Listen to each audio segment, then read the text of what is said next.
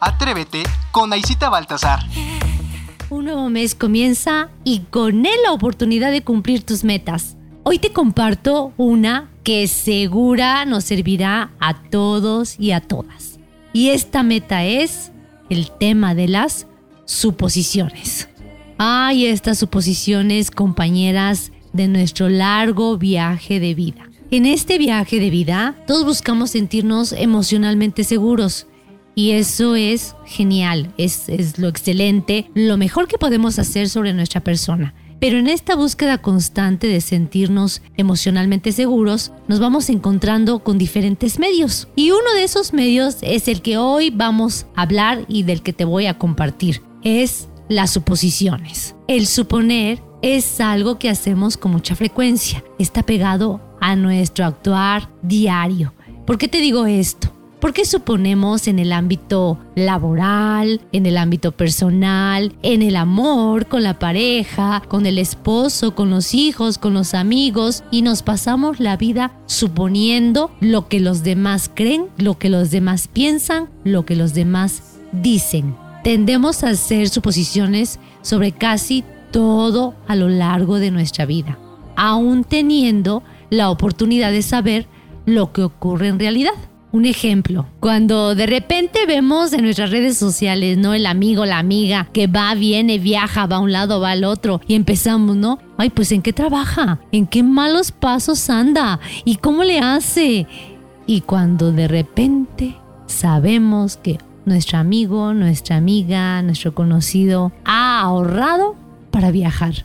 El problema de todo esto es que las suposiciones las hacemos reales, es decir, suponemos y creemos llevar la razón por lo que vemos finalmente como verdad, constituyendo uno de los principales motivos, ojo, de las discusiones y conflictos que se producen en nuestras relaciones. El ser humano tenemos esa gran cualidad de hacer suposiciones de cómo los demás piensan, qué hacen, cómo lo hacen, cómo van, cómo actúan, lo que piensan e incluso llegamos a tomarlo como una cuestión personal. He ahí el punto de este tema. Tomamos las suposiciones como una cuestión personal podemos reunirnos tal vez con nuestro grupo de amigos y de repente llega pues, la amiga, ¿no? Y saluda a todos y no te saluda. Y empieza nuestra cabeza. No, no me habló, no me saludó. Tal vez le hice algo bien enojada o que le dijeron o que le hice y empezamos a suponer cosas que en realidad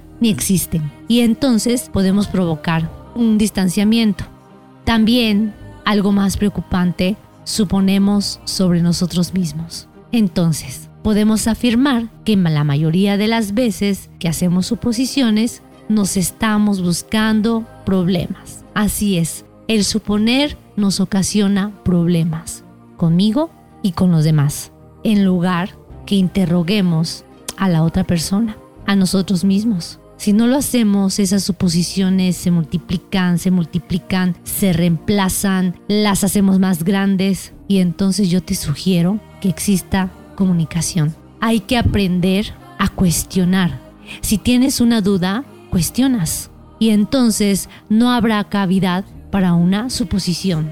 El problema está en que no tenemos el valor para hacer preguntas. Somos temerosos de confundirnos. No preguntamos correctamente. O tal vez podemos pensar que podemos ser demasiado entrometidos. Y entonces me limito a cuestionar, a preguntar qué tienes, qué te pasa, por qué no me saludas, por qué no me has llamado, etcétera, etcétera, etcétera. ¿Y qué crees? Parte de nuestra educación es responsable de todo esto.